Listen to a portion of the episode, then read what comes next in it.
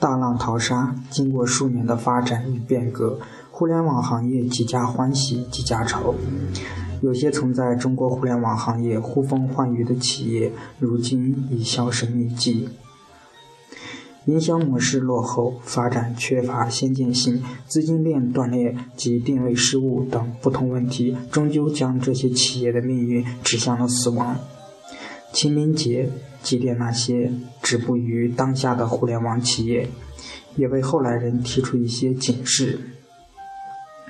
这些公司曾受到用户的欢迎。第一个要说的就是人人皆知的快播公司，申诉年是二零零七年到二零一四年五月，标签为宅男神器。快播成立于2007年，是一家以网络流媒体技术开发与应用为核心的高科技公司，研发基于准视频点播内核的多功能、个性化的播放器软件。自2010年以来，快播 CEO 王鑫等人开发了快播视频播放软件系统，以制作技术播内容为借口，打出一支擦边球，对快播系统内大量淫秽。快播视频的广泛传播没有过多的作为。二零一四年的四月，公安机关接到群众举报及相关部门移交的深圳快播公司涉嫌传播淫秽物品、牟利犯罪的线索后，公安部指定管辖挂牌督办。全力开展侦查，而广东省深圳市市场监督局曾经在2014年6月26日向其开出了2.6亿元的巨额罚款。昔日的昔日的在宅男神器快播公司已经在负债累累的情况下濒临破产，而作为快播的创始人，曾被赞称创业神童的王兴携旗下一干。高管纷纷身陷囹圄，令人惋惜。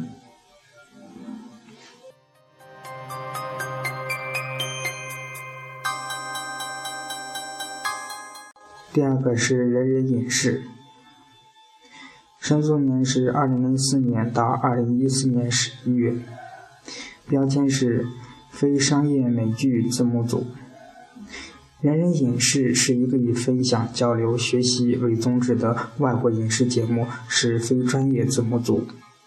网页版由一网页版由动作喜剧、科幻、爱情、恐怖、欧美剧、日韩剧等十几个频道组成，是爱好者组织独立的非商业性组织。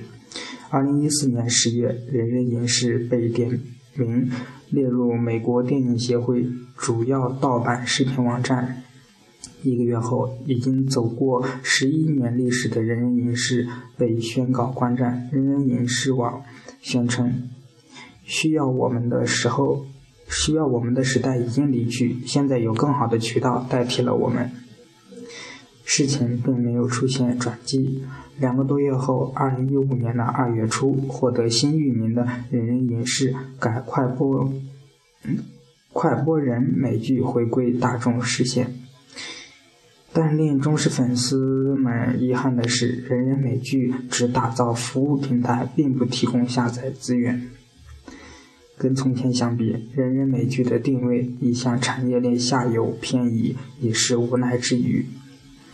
毕竟，与国内各大视频网站在美剧版权抢购上逐利，人人影视显然没有资金优势，独家版权费更是被越抢越高。下面这些公司红极一时，却没能坚持住。第一个是点点。申诉年是二零一一年四月到二零一二年十月。点点网于二零一一年二月上线内测，四月七日开放注册。为抢占市场高地，点点最初半年不断进行市场推广、人员扩张，对移动互联网布局，一个月送冰淇淋券就花费了一百多万元，导致公司资金完全净流出。二零一一年下半年，资本市场情况快速恶化，点点砍掉了市场投入，部分人员离开。与此同时，点点的高调也直接让新浪微博成为竞争对手，失去了重要的推广渠道。事后，点点网创始人徐昭君表示，点点最大教训是当初太高调，如果能冷静下来，像优酷、美丽说一样，成微博合伙合作伙伴，借助这些社交平台发展。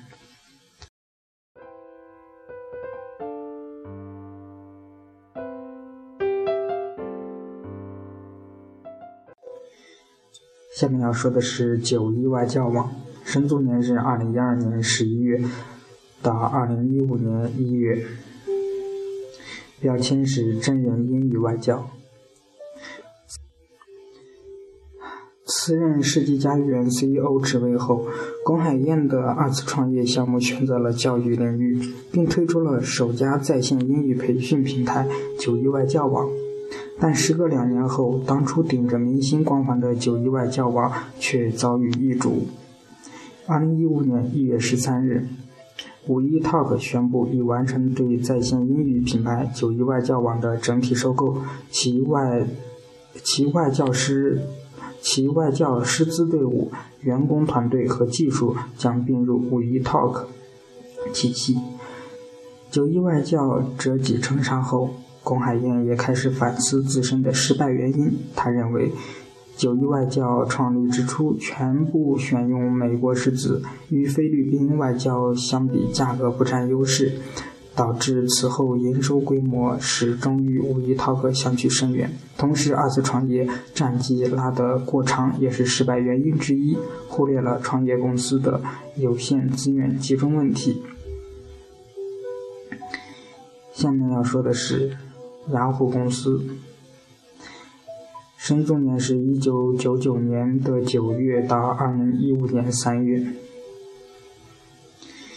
作为昔日全球第一门户搜索网站，雅虎的业务遍及二十四个国家和地区。一九九九年的九月，中国雅虎网站开通，开创性的将全球领先的互联网技术与中国本地运营相结合，成为中国互联网界。位居前列的搜索引擎社区与资讯服务提供商。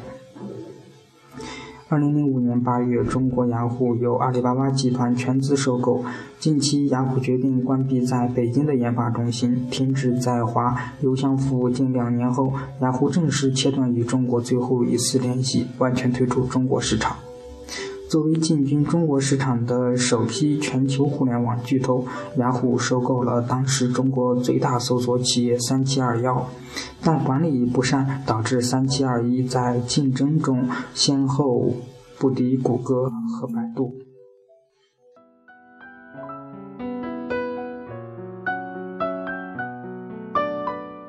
腾讯微博。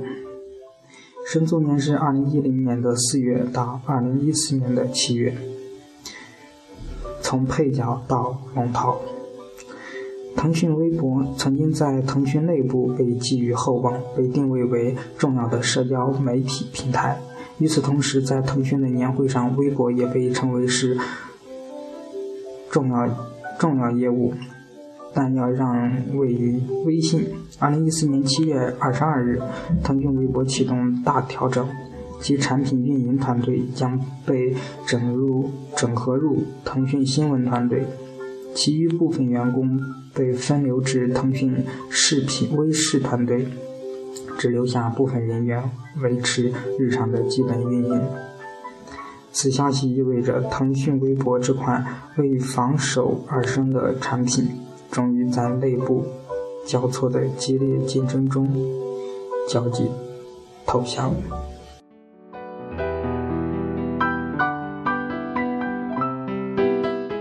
千千静听，千千静听的辉煌过去，现在又有几个人能与之媲美呢？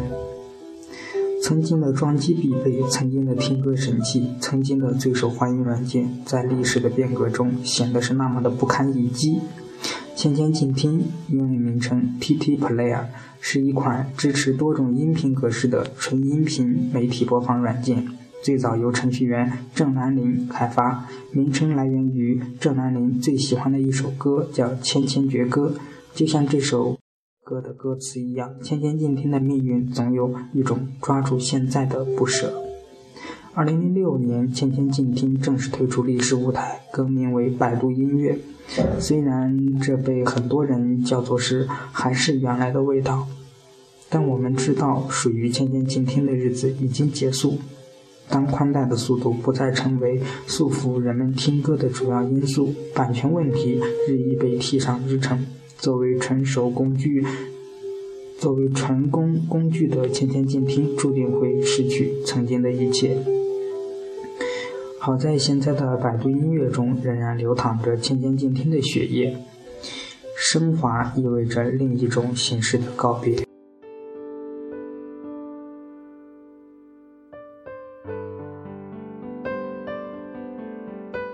S N，如果跟现在很多九零后说曾经有一款即时通讯软件打败过腾讯，他们一定不会相信。M S N 曾经打败过 Q Q，却最终被 Q Q 所打败。二零一四年的十月三十一日，微软宣布 M S N 正式退出中国市场，并将，并且将数据并入 Skype。这一消息报。的爆出牵动了多少人的回忆？MSN 的过去或许可以将之比比为现在的微信，代表着一种主流上层精英的互联网文文化。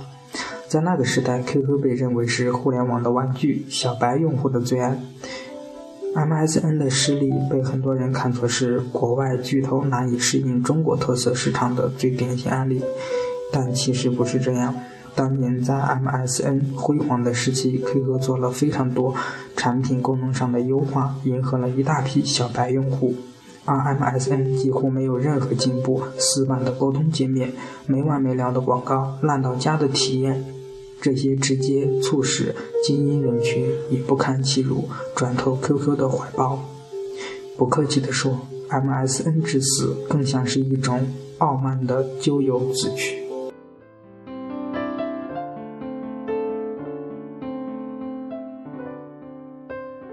Google Reader，在所有的悼念中，Google Reader 绝对是高频率出现者，因为很多人的心里，它不应该死去。二零一三年的七月一日，谷歌不顾众多粉丝的反对，一意孤行地关闭了旗下 RSS 阅读器 Google Reader。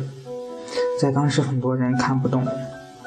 Google Reader 更多的时候被看作是大脑的扩充，它可以将你感兴趣的东西整合成内容推送到你的面前，你可以用它去存储更多有趣的内容。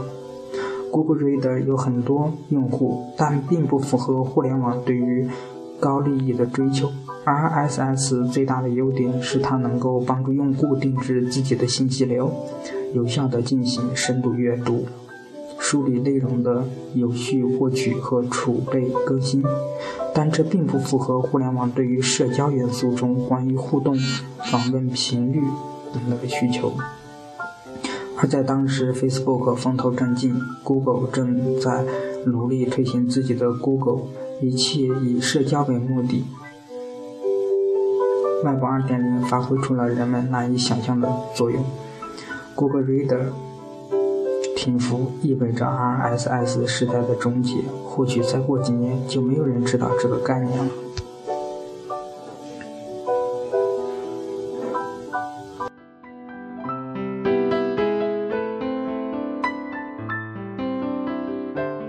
下面不得不说的是 IE 浏览器。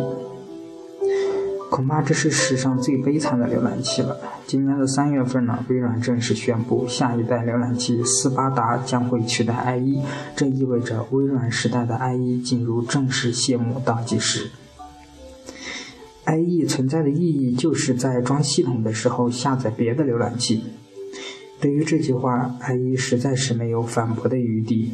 一度，IE 被说是 bug 安全问题的代名词，无数的漏洞，无数的被攻击，都让人无法忍受。伴随一起的是，IE 市场份额也逐渐从百分之八十，最后跌到百分之十左右，实在让人唏嘘。但这里需要说明的是，在我看来，IE 之所以被视为是漏洞安全的代名词，其中最大的原因是在于 IE 过去的市场份额实在太多了。这也就导致无数的黑客会选取 IE 作为攻击模仿对象。这就像现在的安卓和 Windows Phone，由于用户数的巨大差距，使得根本没有人去搭理或者骚扰 Windows Phone 的用户。不过这仅仅是理由，毕竟还是自己做的不好。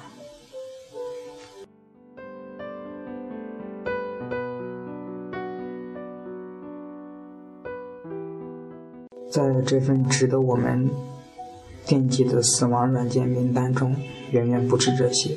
无论是过去还是现在，甚至是未来，这份名单都会在不断的增补。但这并不重要。我们需要记住的是，我们不是要逆转生死，而是要在更多的变革的时期，让自己能够活得更久一点。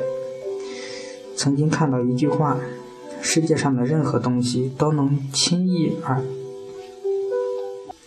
都能轻而易举地背叛你，哪怕是一片阿司匹林，也可以在你生龙活虎的日子里默默过期，在你头疼欲裂的时候失去作用。更何况是互联网，现在的辉煌很可能被瞬间逆转。居安思危的老生常谈，希望不要成为之后的岁月中的懊悔缅怀。冥币化为灰烬，香烛也已烧光。明年的现在，又有谁会出现在这份名单上呢？感谢大家收听这一期的程序员之路播客。